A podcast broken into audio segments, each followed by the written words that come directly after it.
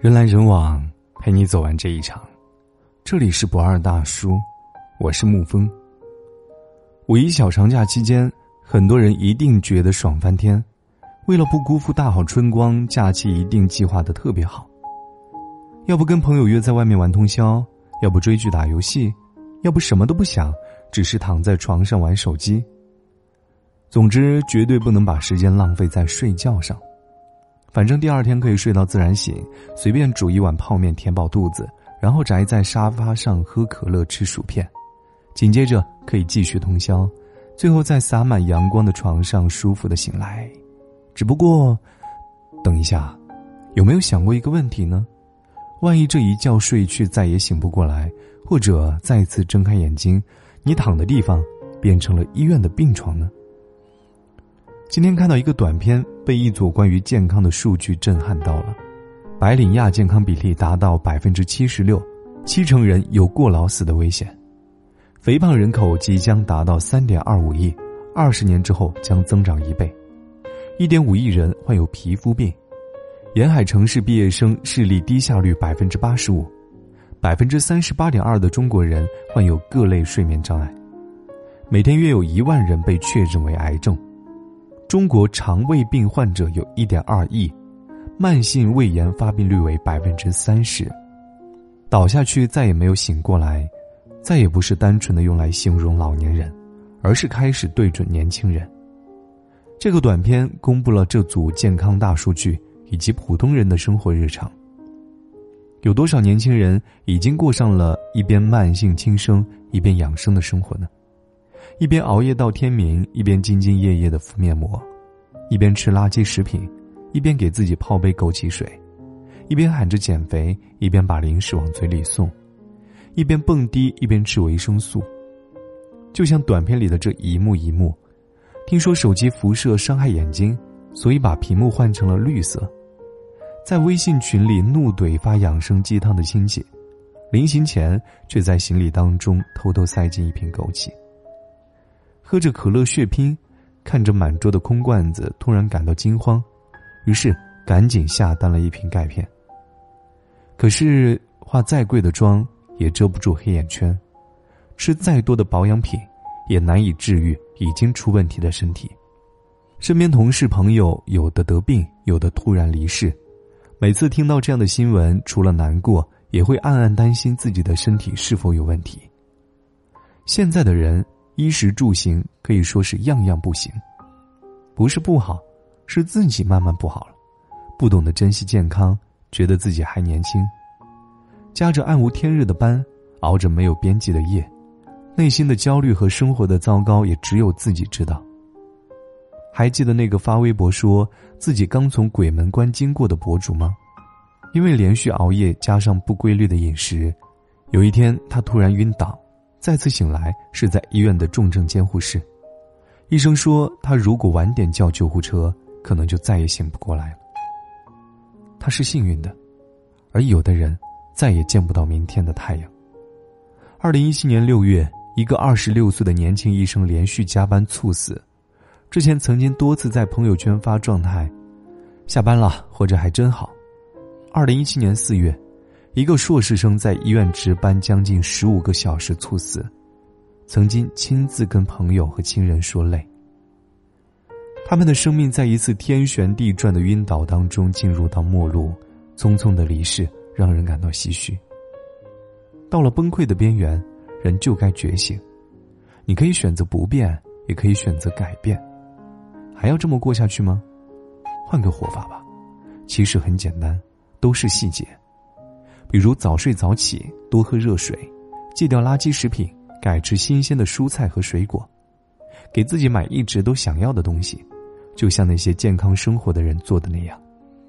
运动、跑步、瑜伽，以及任何能够让自己增强体质的方式。不要嘲笑任何一个懂得养生的人，因为爱惜自己生命的人最值得尊重。不要看不惯动不动就养生和体检的父母。因为他们只是想确保自己的健康，不给你增加负担，想陪你更长的时间。不要把自己置身危险当中，不要慢性自杀，因为生命不该被辜负，因为会有人心疼不舍。生活只有一次，阳光只照给那些喜欢阳光的人。父母给了你生命，但只有你自己能够赋予它色彩。你可以继续想要很多很多的钱，想要很多很多的爱，但除此之外，请记得，去想要很多很多的健康。我特别喜欢短片当中的最后一段对白，跟你一起分享。用强健的双臂抱起爱人，眨一眨领略风景的双眼，体验还未体验的情感。趁天空还明媚蔚蓝，趁花朵还鲜艳，趁眼睛还看得见美好的一切。趁夜幕还没有降临，去重度时光。余生很长，别让生命过早衰败。你还有着大把的时间，走遍世界的角角落落，看看西藏的天空有多么的纯净，看看富士山的樱花有多么的灿烂，看看爱人的眼里藏着多少秘密，关于爱你，甚至是看看路边的花草绽放的瞬间有多么的美妙。这些你都要看看。因为人间一趟，不能白走，更不要等到了病床才感叹健康有多么的重要。机场比婚礼的殿堂见证了更多真诚的吻，医院的墙比教堂听到更多的祈祷。用力珍惜现在的生活，自己的身体，才能拥有渴望的东西，才能不过早跟热爱的一切告别。健康本该如此，不是吗？人来人往。陪你走完这一场，这里是不二大叔，我是沐风，晚安，亲爱的朋友们。一望无际，看不见终点在哪里，生死游戏，我的心。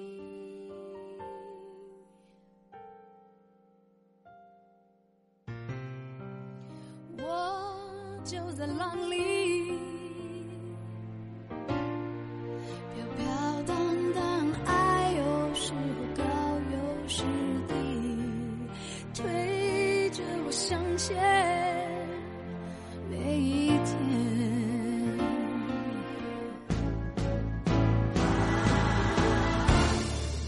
曾经我放纵享受。到最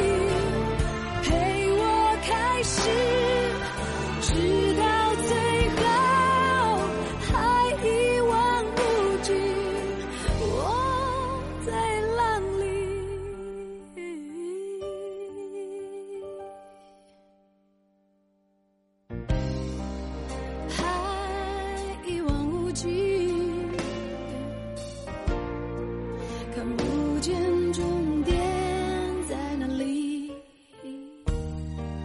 生死游戏。